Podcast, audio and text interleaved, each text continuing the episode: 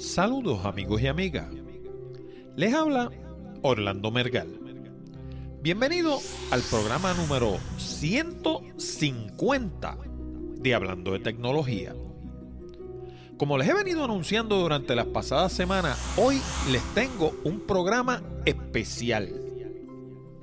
Cuando la gente de otros países piensa en Puerto Rico, piensan en playa, ciudades coloniales y quizá hasta en bosques tropicales. Pero muy poco nos asocian con la investigación espacial. Y mucho menos con facilidades que sean las más grandes y avanzadas del planeta. Pero sí, en Puerto Rico hay lugares así. Y yo fui a visitar uno para compartirlo con ustedes.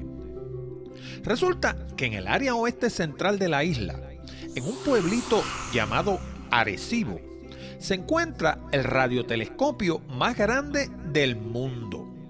Un disco de mil pies de diámetro cuya señal llega hasta los confines más remotos del universo.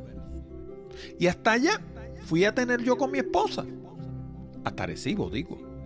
Para entrevistar a su director, Andrew Ortiz, quien me lo dijo todo sobre esta asombrosa instalación. Y como si eso fuera poco, nos regaló un par de horas con Natalia Feliciano, una joven estudiante de antropología, quien nos llevó por cada exhibición y nos la explicó en detalle. Créanme, da gusto compartir con gente como esta. Con esa información hice dos cosas. Coloqué la entrevista completa a continuación y escribí una entrada en inglés para mi blog para turistas Puerto Rico by GPS. Y por supuesto, si quieres ver las fotos que tomé del lugar, la encuentras allí. Para más detalles, visita la sección de enlaces de hablando de tecnología.com diagonal 0150. Como siempre, este programa llega a ti como una cortesía de Accurate Communications. Si necesitas servicios de comunicación de excelencia para tu empresa, como redacción en inglés o en español, traducción, producción de video digital, colocación de subtítulos, fotografía digital, servicios de audio, páginas de internet, blogs, nuestro nuevo servicio de diseño de libros electrónicos e inclusive producir un programa como este. Llámanos al 787-750-0000 para una consulta o visítanos en www.accuratecommunications.com. Además, no olvides el pequeño botón de Share Safe que hay debajo del título de cada uno de nuestros programas. Si piensas que nuestro material es bueno y que le podría resultar interesante a otras personas, dale share y ayúdanos a multiplicar la audiencia de Hablando de Tecnología. Y ahora, sin más dilación, vamos a la entrevista. Amigo, hoy vamos a estar hablando con el señor Andrew Ortiz, quien está a cargo de dirigir el área de visitantes del Observatorio de Arecibo y aparte de eso dirige una serie de otras cosas que él nos va a explicar. Bienvenido al programa, Andrew. Eh, muchas gracias, encantado de estar aquí con ustedes. Háblame, antes de comenzar la entrevista, hablame un poquito de ti primero, háblame de, de ¿Qué, tú haces aquí? ¿Cómo llegaste aquí? Este, ¿Qué sé yo? Tu trasfondo. O sea, ¿cómo, ¿cómo uno llega a sentarse en esa silla tuya? Bueno, pues eh, primeramente si le doy un poquito de historia de mi persona, eh, yo comencé estudios en, el Colegio de Mayagüez, de ahí entonces tengo la oportunidad de irme con la NASA para estudiar. Me hice técnico de radares y satélites y trabajé con inteligencia militar por varios años. Eh, tuve la oportunidad de participar de la Guerra del Golfo Pérsico en el área de defensa aérea así que soy veterano de la guerra del Golfo Pérsico. Eh, luego pues me mudo a Puerto Rico donde decido estudiar eh, premédica. Termino un grado en la Universidad de Puerto Rico en, microbiología, en ciencias naturales. Luego, pues me apasionaba el área de la psicología y la educación, así que obtengo grados en esas áreas y eventualmente a nivel de maestría y de doctorado, pues me voy por el área de educación y la docencia. En este momento, pues soy el director. No comencé como director. Eh, yo comencé aquí eh, trabajando directamente en el área administrativa, específicamente con el área de la tienda y lo que es la experiencia del visitante. Pero ya son 17 años que llevo colaborando aquí en este centro educativo y pues eventualmente eh, tuve la oportunidad de sentarme en esta silla. Estoy muy agradecido de esa oportunidad. Estamos bien comprometidos con lo que es la educación en Puerto Rico, específicamente en el área de las ciencias. Tú enfatizas mucho en el área de la educación. ¿Tú trabajas para la firma americana que se encarga de este observatorio o tú trabajas para la UMED? Ah, ¿Quién es tu patrono? En este momento, la Universidad Metropolitana, parte del sistema universitario Ana Geméndez, eh, este lugar fue eh, la dirección, la administración de este lugar estaba a cargo de la Universidad de Cornell, lo estuvo por casi 50 años, eso cambió en el 2011. Por primera vez en la historia, una entidad puertorriqueña como la Universidad Metropolitana pasa a ser parte de la administración. Realmente es un consorcio de tres organizaciones. Está SRI, que es Stanford Research Institute, USRA, que es una organización de universidades de Estados Unidos, y la Universidad Metropolitana. Stanford es en California. Sí. Eh, ¿cómo se ¿Cuándo se construyó esto y cuál es la más o menos la, la, historia breve de cómo se hace esto aquí? ¿Por qué se hace esto aquí? Este, uno viene aquí, esto está como quien dice en el medio de la nada. Correcto. Lo que ves son vacas vueltas alrededor y de una primera te encuentras esto del siglo XXIV. Sí, una maravilla. Sí, en medio de vaquería. O sea, Explícame, hazme un poquito del trasfondo de cómo se llega ahí. Pues mira, eh, brevemente, pero yendo bastante hacia atrás, encontramos que en algún momento estas personas que trabajaban para una compañía de teléfonos encuentran que hay interferencia en las llamadas telefónicas de larga distancia. Buscando esa interferencia, se percatan de que esa interferencia viene no de la Tierra, sino del espacio. Eso entonces sienta las bases para lo que eventualmente se convierte en radioastronomía, que es el estudio del espacio, pero mediante ondas de radio y no luz visible como los telescopios ópticos. Es, idea del señor William Gordon, eh, que trabajaba para la Universidad de Cornell eh, como ingeniero, desarrollar entonces este proyecto de el observatorio radiotelescopio más grande del mundo, eh, y, decidió entonces construirlo aquí en Puerto Rico por tres razones principales. Número uno, estamos cerca de la línea ecuatorial. Eso nos permite observar todos los objetos celestes, especialmente los planetas que pasan justo por encima de nosotros. Segundo, eh, eh, se buscaba un lugar propicio donde se minimizaran los costos de construcción. El plato principal de nuestro instrumento mide 305 metros, unos mil pies de diámetro, cubre un área aproximada de 20 cuerdas de terreno. Así que aquí encontraron precisamente el sumidero natural de las dimensiones exactas que necesitábamos para la construcción de ese radiotelescopio. Y obviamente siendo Puerto Rico parte de la nación norteamericana quien financió este proyecto, pues en términos de políticos y económicos era mucho más eh, sencillo hacerlo aquí. Y lo último es que en esta región eh, del planeta llueve mucho, esto es parte del trópico. ¿Qué se hace con toda esa agua que cae dentro de esta estructura cóncava? Pues el panel se diseñó con orificios que permiten el paso del agua y a su vez, como es un sumidero natural, el agua se drena al subsuelo de forma natural y no tenemos que preocuparnos por eso. O sea que en términos ecológicos es transparente. Correcto. el agua pasa a través del plato y se mete por, por donde se metía como quiera. Como siempre. Eh, eh, en algo, algo que quiero hacer hincapié es precisamente la parte ecológica. Aquí se, de la manera que se diseña y por lo que se eh, decide hacer en esta región en particular es precisamente porque el impacto ecológico era mínimo.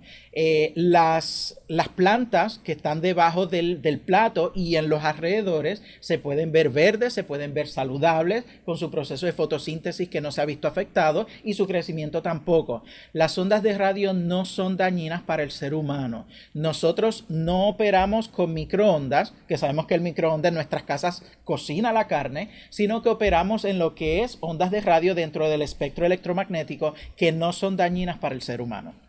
Y dime una cosa, es, eh, o sea, me dices que el, plato tiene rotito, Sí, tiene unas perforaciones de 3 milímetros. Ok, entonces ¿Cómo las ondas de radio no se van por ahí? Precisamente el, el diámetro del orificio determina la, la, la, frecuencia más alta que podemos recibir. Nosotros operamos entre 50 Hz a 10 GHz, que es sumamente amplio el espectro, y eso significa que recibimos ondas desde 3 centímetros de amplitud hasta 6 metros de amplitud. Dentro del espectro electromagnético, las ondas de radio son las de mayor amplitud.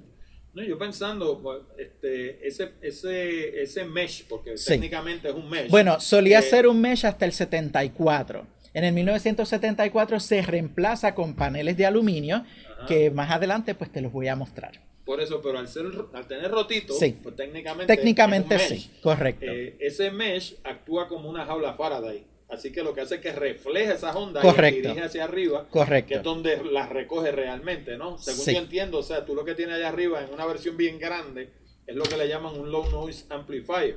Sí. un amplificador de, de, de, poco ruido, ¿no? Sí. Definitivamente. Y las amplifica. ¿no? Correcto, definitivamente esa es la función del plato. Nosotros tenemos eh, dos formas de estudio, una activa y una pasiva.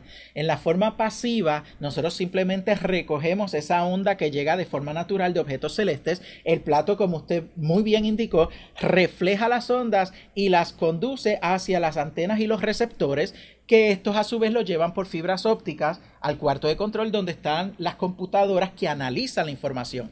Ahora hay objetos celestes como planetas, satélites y asteroides que no emiten ondas de radio de forma natural. En este caso tenemos un sistema de radar. Nosotros transmitimos se, refleja, rebota en el plato, sube, llega al objeto, rebota en el objeto y regresa a nosotros, nosotros recibiendo el eco y entonces eh, pues analizándolo para determinar la distancia eh, y la, forma, eh, incluso la velocidad a la que se está moviendo el objeto. Y la composición, me imagino que de alguna manera también la... Correcto. A diferencia de los telescopios ópticos, pues nosotros podemos determinar aquí, incluso nosotros hemos podido detectar eh, moléculas de agua en otros planetas. De hecho, de eso vamos a hablar ahorita porque me enteré de un chisme, pero sí, de eso, vamos a hablar ahorita. Me dice que es el más grande del mundo. En Estados Unidos hay otros eh, similares, bueno, sí, alrededor de todo el mundo hay varios radiotelescopios. Aquí en el primer piso tenemos una exhibición que le muestra todos los radiotelescopios del mundo, eh, pero este en su categoría de un solo plato es el más grande del mundo. Si hay otros, como por ejemplo en Estados Unidos, en Arizona, hay uno que en términos de área, eh, pues cubre un área, las facilidades cubren un área mayor, pero son muchos platos pequeños. Si nosotros entonces comparamos, pues es una categoría distinta el de múltiples platos y el de un solo plato. La ventaja nuestra de tener un solo plato de colección es que son, el instrumento es mucho más sensitivo. Y en términos de enfocarlo, obviamente el plato no se mueve. No. Lo que se mueve es entonces el low noise, low noise amplifier que tiene en el medio. O sea, el asunto, lo que está en el medio, eso es lo que se mueve y hace que lo pueda enfocar hacia un sitio o hacia el otro. Correcto, debido a que el plato es tan grande, pues como bien mencionó, no se puede mover. Entonces lo que decidimos fue mover entonces la antena. Ahora, algo que le quería comentar es, nosotros estamos acostumbrados a las antenas parabólicas de nuestros hogares que se ponen en el techo. En ese caso, la antena tiene un receptor en el centro y lo que se mueve es la antena. Nuestra antena no es parabólica. Es una antena esférica o semiesférica. Lo que entonces eh, ocurre es que no enfoca las ondas hacia un solo punto de foco como lo hace una antena parabólica. Pero el nosotros tener movimiento en la parte de arriba, donde están los receptores, nos permite entonces recoger todas las ondas que rebotan del plato y nos da realmente mucha flexibilidad en términos de qué áreas eh, y qué puntos del universo estamos estudiando. O sea, que de acuerdo a donde la recoja, sabe de dónde viene. Correcto. Nosotros cubrimos un, área eh, o un rango de, de, 40 grados en el, en, el en, el, en el espacio. Eso equivale a 2 grados bajo la línea ecuatorial y 38 sobre la línea ecuatorial. Y ese es el rango de observación de nuestro instrumento según la Tierra va girando, va rotando en su o sea, propio que si está más al norte de eso, hay otro radiotelescopio que se encarga de eso, y si está más al sur también. Correcto, sí. Yo estuve leyendo en la internet y el radiotelescopio tiene un nombre y tiene un apellido también. O sea, ellos lo nombran el National Astronomy and Ionosphere, Center. Ese apellido de Ionosphere tiene que ver con la última capa de arriba de la atmósfera. Correcto. Eh, cómo este radiotelescopio tiene que ver con eso, porque eso no tiene nada que ver con el espacio allá afuera, eso tiene que ver con nosotros. Sí, eh, nuestra tercera área de investigación, precisamente ciencias atmosféricas, eh, como muy bien dijo, este es el Centro Nacional de Astronomía e Ionosfera. Y como también indicó, la ionosfera es la, la, capa superficial de la atmósfera que se mantiene ionizada por la radiación solar, de ahí el nombre ionosfera. Eh, ahí es donde se forma el plasma que son estos eh, átomos que de alguna manera pierden o ganan eh, electrones y cambia entonces la forma de comportarse. También esa capa nos protege muchísimo de, parte de la radiación solar. Nosotros desde aquí podemos hacer estudio de la atmósfera. Tenemos también facilidades eh, que se conocen como la de LIDAR, donde podemos... LIDAR es un rayo de alta frecuencia óptico que se dispara a la atmósfera, excita los átomos y podemos estudiar su comportamiento. Nosotros aquí no tan solo podemos determinar eh, si la ionosfera eh, eh, tiene una composición alta de iones en ese momento o baja, sino que podemos incluso determinar la cantidad de polvo que está llegando del Sahara y cosas que ocurren en el otro lado del planeta se pueden detectar. Por allá por la década de los 70, en el Océano Índico hubo unas pruebas de explosiones eh, de bombas nucleares, aquí en, la atmósfera por encima de Puerto Rico se detectaron unas fluctuaciones que correspondían, más tarde eh, se supo, que correspondían precisamente a esas pruebas nucleares. ¿y cuando lo de Chernobyl? ¿Acá se, eso, eso llegó a tener algún reflejo acá en, nuestra no, no, parte del mundo? No, esa no llegó a afectar la, la ionosfera. No, no, no fue detectado de aquí. Ok, eh, ¿es cierto que entre las funciones del radiotelescopio está tratar de identificar vida en otro sitio? Nosotros eh, definitivamente colaboramos con el proyecto SETI, que es por sus siglas en inglés, eh, Búsqueda de Vida Inteligente Extraterrestre. Eh, nosotros aquí toda información que recibe, digamos usted como científico, como investigador, está estudiando una región del espacio particular y usted recibe esa energía de forma de, en forma de onda de radio, usted la analiza buscando pues lo que, lo que está en su interés. Una vez usted termina toda esa información, toda esa data que se obtiene, se les pasa al Instituto SETI para que ellos puedan entonces hacer investigaciones en términos de lo que ellos buscan. Ah, tenemos que hacer eh, eh, hincapié en, en, un elemento, y es que cuando nosotros buscamos vida inteligente extraterrestre fuera de este planeta, estamos limitados por nuestra tecnología, y me explico. El proyecto SETI lo que hace es que está monitoreando el espacio para ver si recibe algún tipo de comunicación en forma de onda de radio.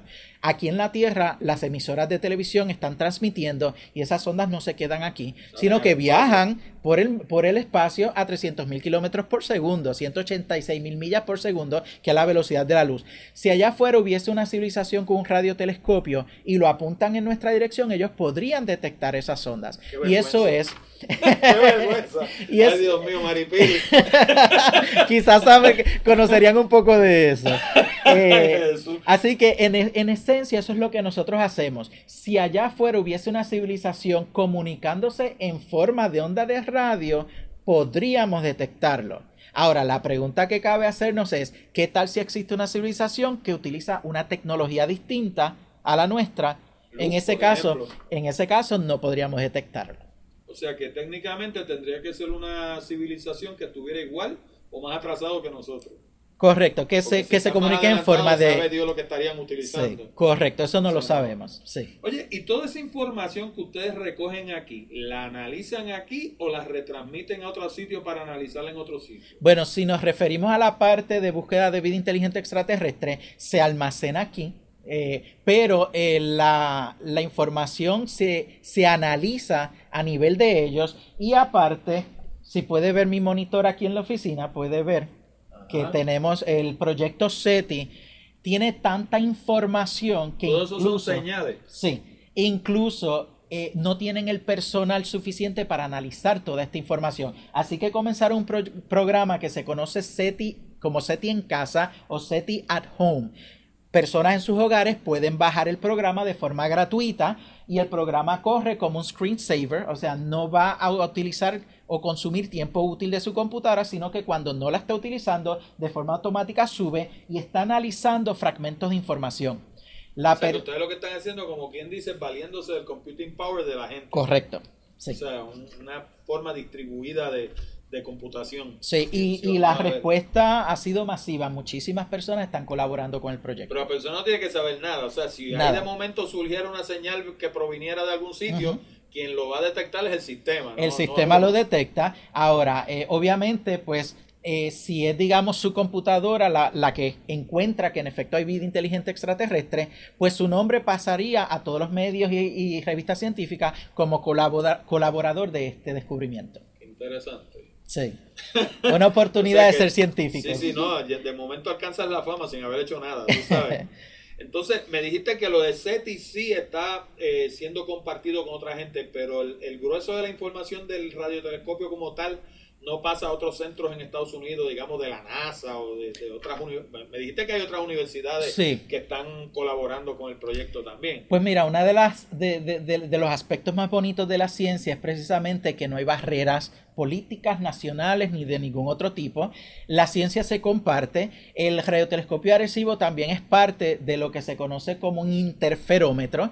Y en, interferometría es cuando se utilizan varios radiotelescopios alrededor del mundo sincronizados para estudiar un solo objeto y todos se comparten no tan solo la información, sino la carga de ese estudio. Entonces equivale a tener un radiotelescopio gigante del diámetro que hay entre todas estas facilidades. Así que nosotros colaboramos con otros telescopios alrededor del mundo, colaboramos con proyectos de la NASA, eh, en este momento incluso eh, la NASA había recibido un mandato de parte del Congreso que debía estudiar los objetos celestes que puedan impactar a la Tierra, que se conocen como NEOs, Near Earth Objects. Son esos objetos que cruzan la órbita terrestre. Ellos a su vez, entendiendo que este es el, instrumento adecuado, nos pasaron el proyecto a nosotros y nosotros somos los que estamos estudiando los asteroides que puedan impactar. Sí, en este momento hay sobre 200 asteroides que cruzan la órbita de la Tierra, lo que entonces evidencia que lo que tenemos es que tener la situación de que la Tierra en ese momento esté en la posición en el que eh, por donde va a pasar el objeto para que impacte. En este momento hay evidencia geológica que sugiere que hace 65 millones de años los dinosaurios fueron destruidos por el impacto de un gran asteroide. Nosotros no queremos que eso suceda nuevamente. Y de hecho, ahorita hablaste de Arizona. En Arizona hay un cráter grandote. El, el Meteor Crater. que fue precisamente un meteoro. Correcto. Tiene un kilómetro de diámetro el, el cráter que está en Arizona. O sea, que un, meteoro de esto le puede dañar la fiesta a, mucha gente. Y son eventos más comunes de lo que pensamos. Eh, a veces yo doy charlas fuera de, en escuelas y en otros lugares y pregunto, levanten la mano los que han visto un meteorito o un meteoro. Casi nadie levanta la mano. Ahora, cuando le digo, ¿quién ha visto una estrella fugaz? Casi todos levantan la mano. Una estrella fugaz es precisamente un meteoro, que es un fragmento que está pasando por la atmósfera terrestre y debido a la fricción y la energía, pues eh, correcto, se ve como una estrella porque brilla muchísimo.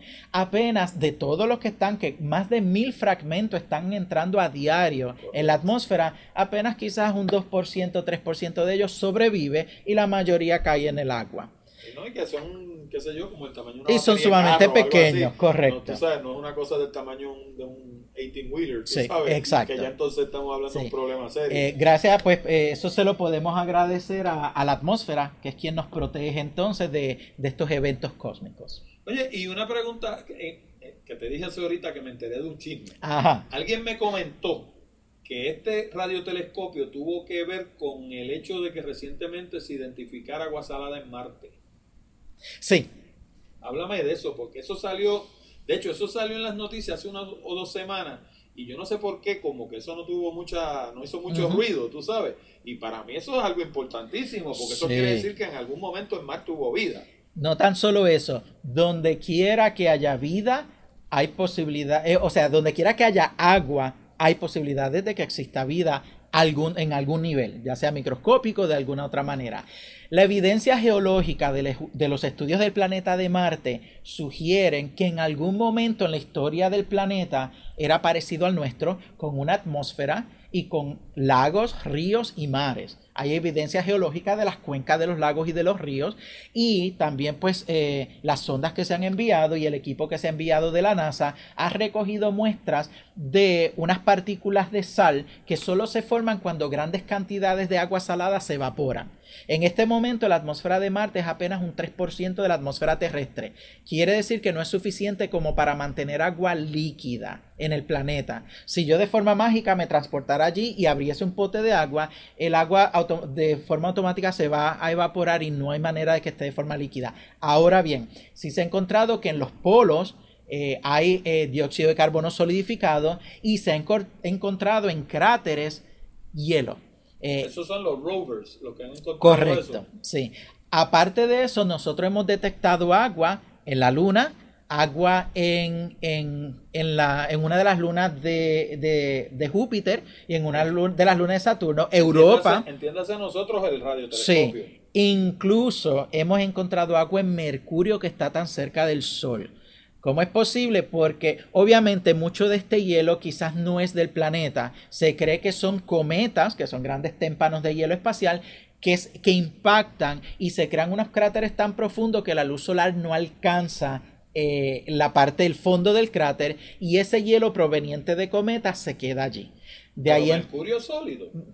sí, Mercurio sólido. Mercurio, Venus, Tierra y Marte, que son los primeros cuatro planetas, son los planetas rocosos que son sólidos. Yo pensaba que Mercurio era casi plasma porque está tan cerca del Sol que yo pensaba que era blandito. Sí, no, no, es, sí, es rocoso. Entonces, eh, es como, debido a que no tiene atmósfera, eh, es como en el desierto. Eh, de día cuando el sol está dando es sumamente caliente y de noche entonces sumamente fría. Ahora bien, Venus, que es el planeta próximo, está más lejos del sol, sin embargo es mucho más caliente, puede llegar hasta 980 grados Fahrenheit y esto es debido a que tiene una, una atmósfera tan densa de dióxido de carbono que crea un efecto de invernadero.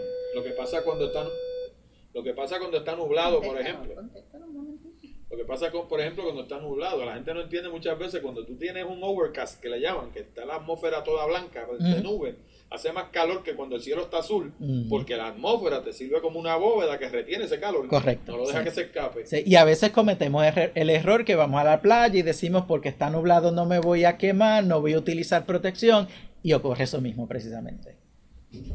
Oye, y la gente que, háblame un poquito del centro de visitantes, la gente que viene a visitar este, este radiotelescopio, ¿qué tipo de gente es? O sea, aparte del ciudadano común, o sea, aquí yo me imagino que vendrán gente a hacer tesis, me imagino que vendrán gente a hacer investigaciones, me imagino que vendrán gente que vienen a trabajar de otros de otros centros, qué sé yo, de la NASA, de otras universidades. O sea, háblame de la composición de la población flotante de este, de este radiotelescopio. Pues precisamente es sumamente heterogénea. Eh, tenemos, como bien mencionaste, científicos que vienen de todas partes del mundo a hacer investigaciones aquí, no tan solo como parte de nuestro staff regular de científicos, sino que hay muchos científicos que vienen a hacer estudios que a veces duran apenas horas, días, semanas.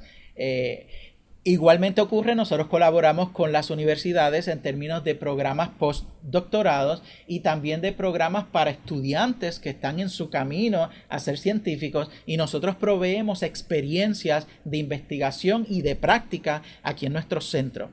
Obviamente también tenemos una gran porción de visitantes que simplemente viene pues para eh, aprender sobre lo que es este centro eh, de investigación y para eso tenemos las facilidades del centro de visitantes con una serie de exhibiciones de astronomía física y otras ciencias relacionadas como ciencias terrestres. Y aquí tienen la oportunidad entonces de aprender un poquito más sobre qué hace el radiotelescopio Arecibo y cómo funciona. También pues tenemos exhibiciones temporeras como la exhibición de nanociencias y nanotecnología porque queremos estar seguros de que el público recibe información eh, de lo último eh, que está ocurriendo eh, en las ciencias.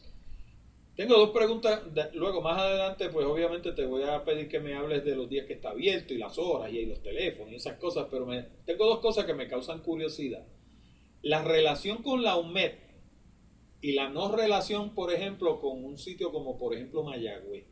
O sea, uno no tiende a pensar en la UMED como un centro de alta tecnología, una universidad de alta tecnología, y sí tiende a pensar en la Universidad de Mayagüez, donde se estudia ingeniería y cosas más afines a lo que ustedes hacen aquí, como un sitio de alta tecnología. ¿Qué pasa? O sea, ¿cómo llega la UMED aquí y cuál es la relación realmente con, el centro?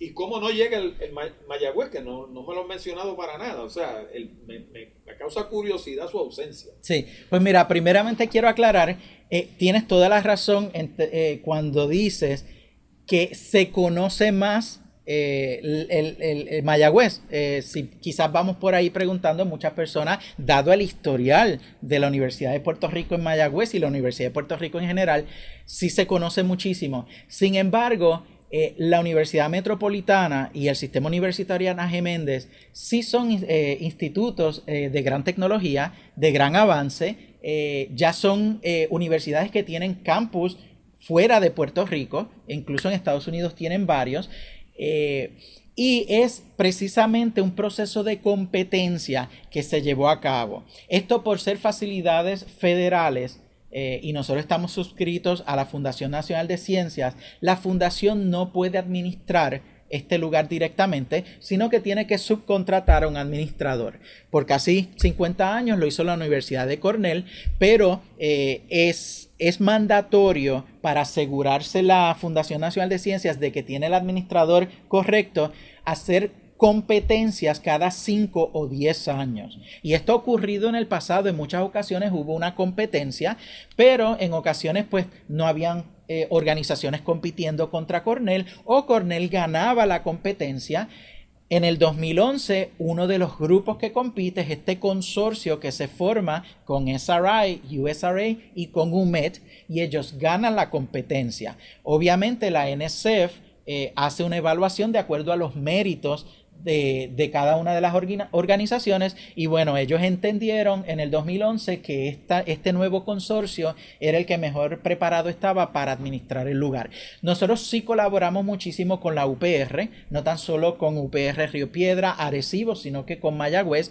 Los eh, programas de ingeniería de Mayagüez nos envían sus estudiantes para que hagan prácticas aquí y nuestras puertas siempre han estado abiertas para colaborar y hay una colaboración bien estrecha entre la UPR y el Observatorio Arecibo, siempre la ha habido y la continuamos fomentando.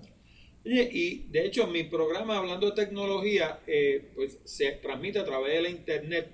Y yo entré a la página de ustedes de internet y mayormente es un, esto no lo estoy diciendo en forma despectiva, pero es técnicamente lo que se conoce como un brochure electrónico. O sea, básicamente una página que lo que hace es decirle a la gente, el observatorio está aquí, esto es lo que hace y así es como llega. Básicamente eso es lo que contesta. Y lo hemos reconocido precisamente eh, Ruth Torres, que es la persona que ustedes contactaron ella es nuestra relacionista pública. Ella comenzó recién hace eh, apenas un año o menos de un año, precisamente porque entendíamos y reconocíamos eh, que estábamos todavía, teníamos un área de muchísimo crecimiento en lo que son nuestras páginas de internet. Ya estamos en un proyecto para hacer tanto la página de los visitantes como la porción científica se va a rehacer completamente nueva para entonces poder contestar a, esas áreas eh, que mucho público eh, se ha comunicado con nosotros para pedir que nuestra página de internet pues tenga un poquito más, de información, sea un poco más interactiva y estamos trabajando en ese proyecto. Porque por ejemplo, todo ese tipo de cosas que ustedes ponen ahí en el centro visitante, que son exhibits,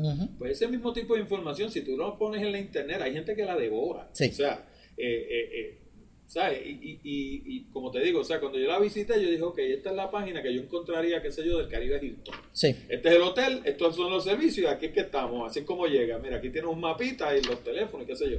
Pero no me daba tú sabes, insumo de lo que se hace allí, de, lo, de lo nuevo, de lo que está pasando, ese tipo de cosas. Precisamente, pues ahora nosotros estamos bajo una nueva eh, plantilla de empleados. Yo como director apenas comencé eh, en octubre pasado, contrato una relacionista pública nuevo, que no teníamos relacionista público, y estamos precisamente, eso fue uno de los primeros puntos que identificamos como un área de mucho crecimiento y lo estamos trabajando, porque sabemos que el público merece recibir toda esta información valiosa que se produce en esta institución. Háblame un poquito entonces del turista común. O sea, yo quiero venir aquí, ¿cuándo puedo venir? ¿De qué hora a qué hora? ¿Los qué días de la semana? ¿Cuánto cuesta la entrada? Este, todas esas cosas nice que uno tiene que saber para llegar hasta acá. Nuestro centro de visitantes abre de miércoles a domingo, de 9 de la mañana a 4 de la tarde. No es necesario hacer reservación a menos que sea un grupo escolar grande. Eh, Así que pueden llegar hasta nuestras facilidades. Si necesitan información, el número a llamar es el 878-2612, extensión 346. El costo de entrada en este momento es de 10 dólares para adultos, 6 dólares para niños y para seniors eh, mayores de 65 eh, años. Eh, quiero hacer, quiero comentar que a partir entre junio primero y julio 30 o 31 abrimos 7 días a la semana. ¿Qué pasa esos otros dos días? Porque esos dos días eh, que me dejaste fuera, lunes y martes, está cerrado al público. ¿Qué, se hace esos otros dos días? Eh, son días que nosotros aprovechamos para mantenimiento general. Ahí es que aprovechamos y las exhibiciones, pues sabemos que todo componente electrónico, pues a veces sufre averías, eh, arreglamos exhibiciones, damos mantenimiento, mantenimiento general en términos de la limpieza y de lo que queremos ofrecer al público.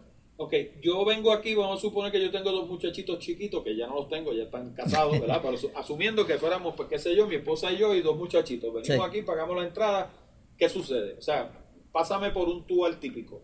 Nosotros, eh, una vez pasa nuestras facilidades, eh, son dos niveles de exhibiciones interactivas y paneles informativos de diferentes temas relacionados a astronomía, relacionados al trabajo que se realiza en el Observatorio Arecibo y la ciencia que se hace aquí, y a ciencias atmosféricas.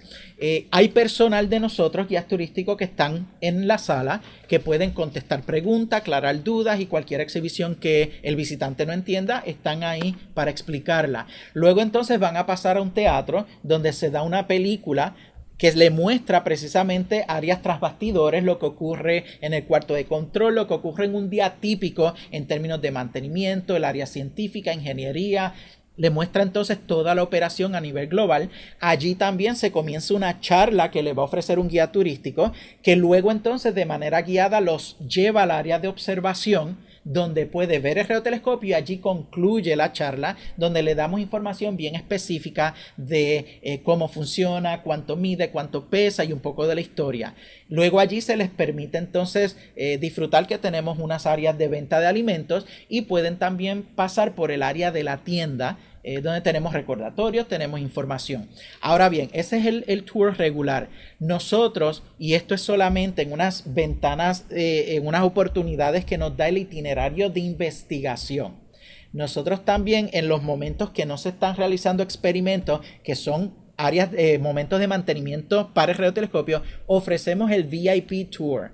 Ese VIP nos permite llevar a la persona, la, montamos en nuestro vehículo y de ahí le damos un paseo por todas las facilidades, los pasamos por el área de, mantenimiento, ellos pueden ver entonces eh, nuestra donde producimos la, energía, nuestras plantas de producir energía para poder transmitir, los llevamos y nos detenemos. Ellos pueden bajarse hasta el lado del plato y literalmente tocar el plato. Allí se le ofrece mucha información técnica de lo que es y se continúa dando la vuelta pasando por el área del cuarto de control, se le muestra área de facilidades, administración, recreativa, o sea, puede ver el área completa. ¿Y esos VIP Tour me dijiste que son cuándo? Lo que pasa es que esos están disponibles, nuestro itinerario experimento está disponible en, la página web, pero pueden llamar y verificar con nosotros las ventanas de tiempo en que están disponibles.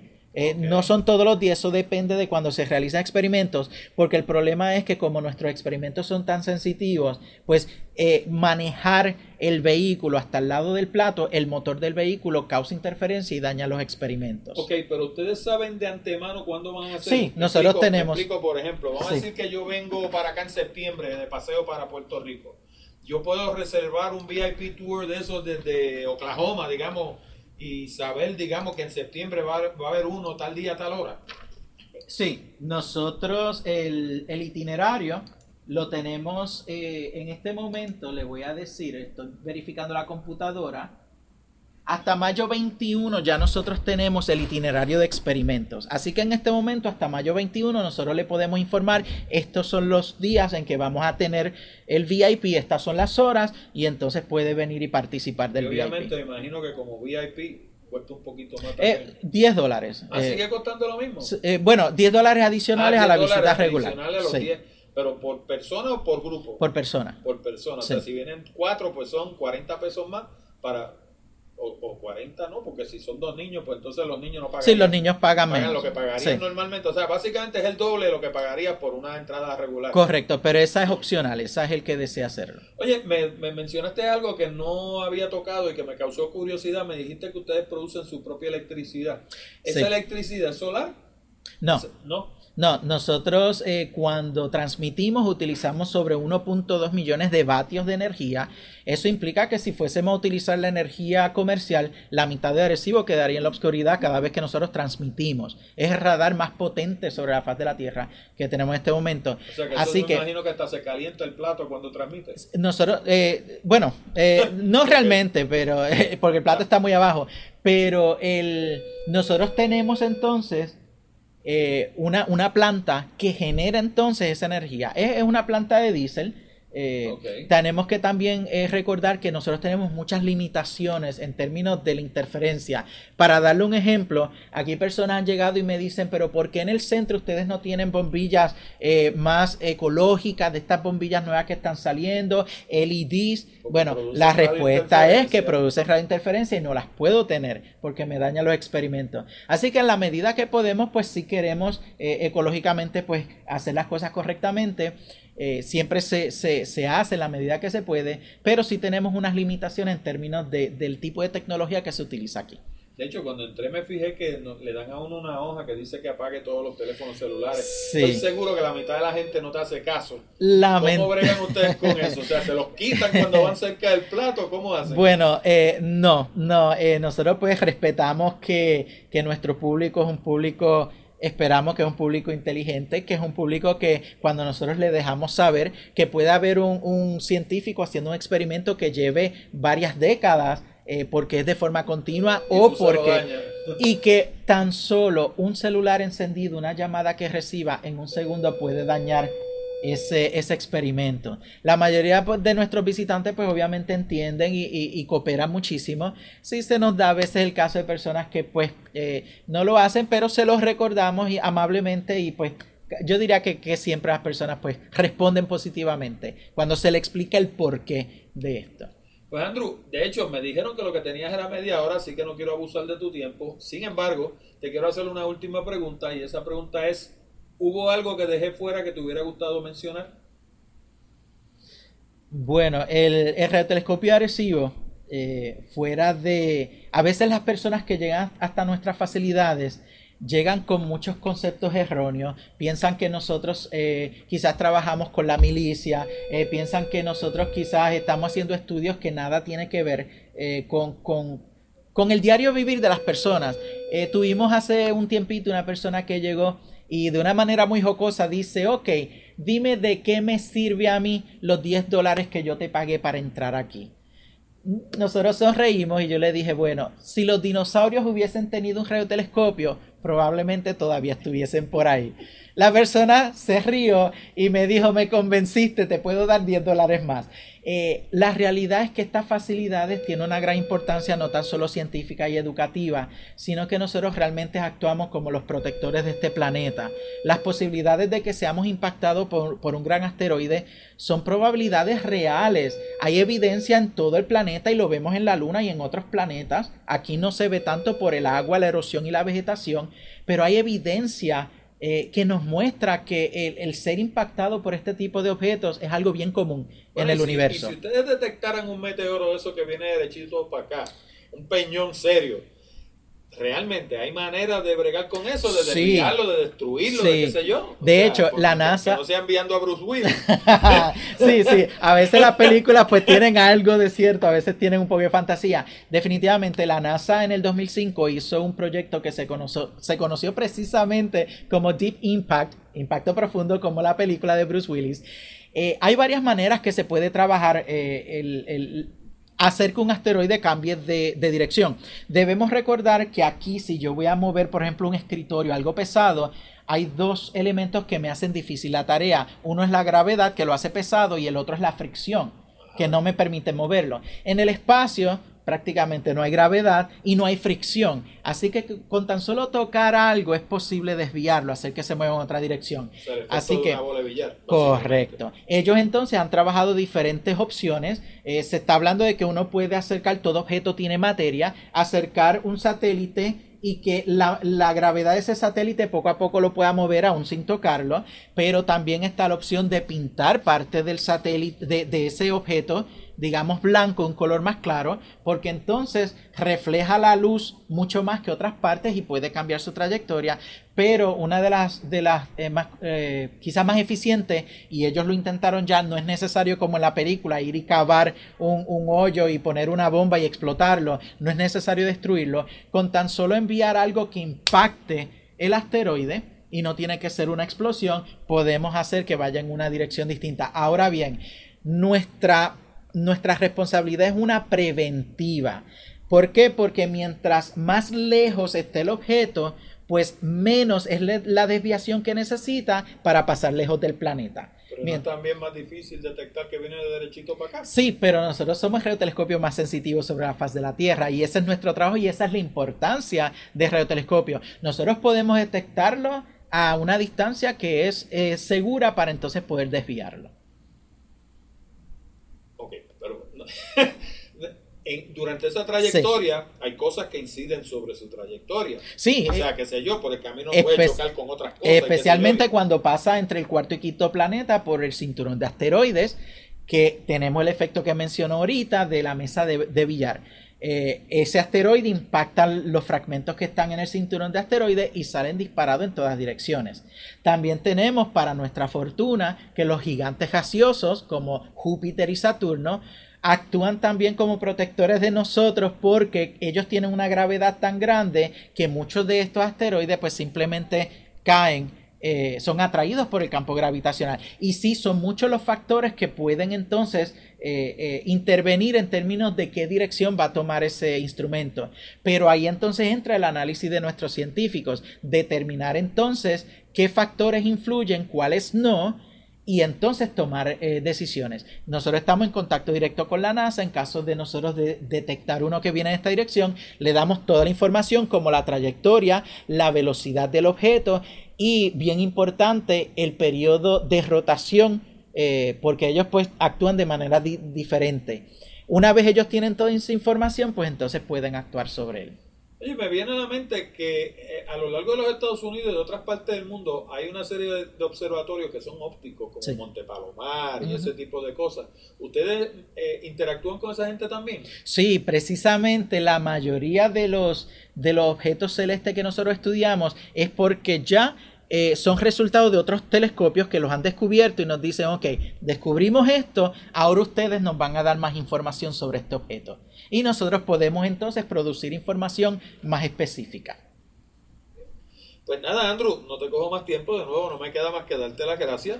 Este, como había mencionado, esta entrevista se va a publicar a través de Hablando de Tecnología, que es un programa que nosotros transmitimos semanalmente y que va a ser el centro, el eje de nuestro programa número 150 que se transmite la semana que viene. O sea que con motivo de celebración de que cumplimos 150 programas, esta entrevista es lo que se va a transmitir.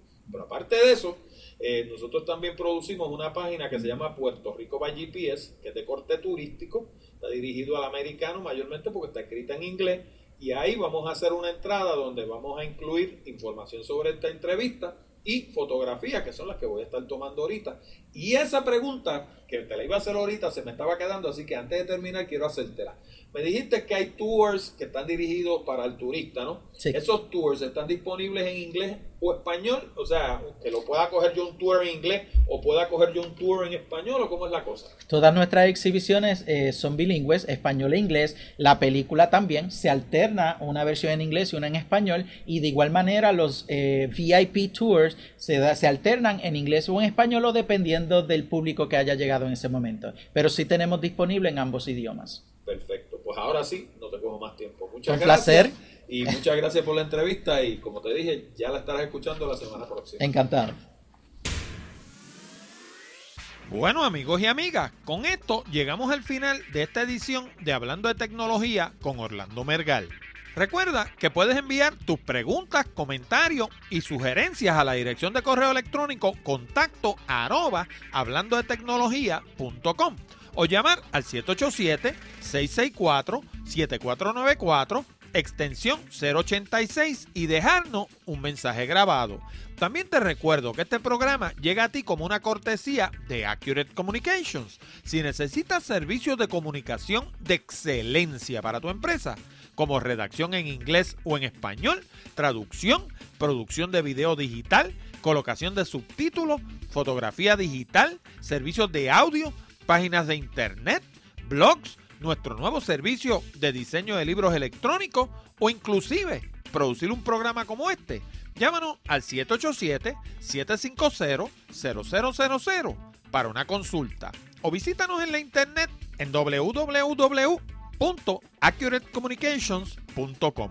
Además, te exhorto a visitar nuestras otras propiedades en la internet como nuestro blog Picadillo, donde encuentras casi 300 entradas sobre negocios, comunicación, tecnología y otros temas de interés. Encuéntralo en www.picadilloblog.com. También te invito a visitar el mundo de los negocios, donde entrevistamos a hombres y mujeres exitosos para beneficio de estudiantes y otros empresarios que estén comenzando. Encuéntralo en www.elmundodelosnegocios.com. Y si te gusta viajar, no te pierdas Puerto Rico by GPS, donde encuentras fotos, información, audio, video y mapas con coordenadas GPS para llegar a sobre 100 lugares hermosos en todo Puerto Rico. Encuéntralo en www.puertoricobygps.com. Te habló Orlando Mergal. Con esto me despido hasta la próxima semana cuando discutiremos más temas interesantes del mundo de la tecnología. Hasta la próxima, amigos.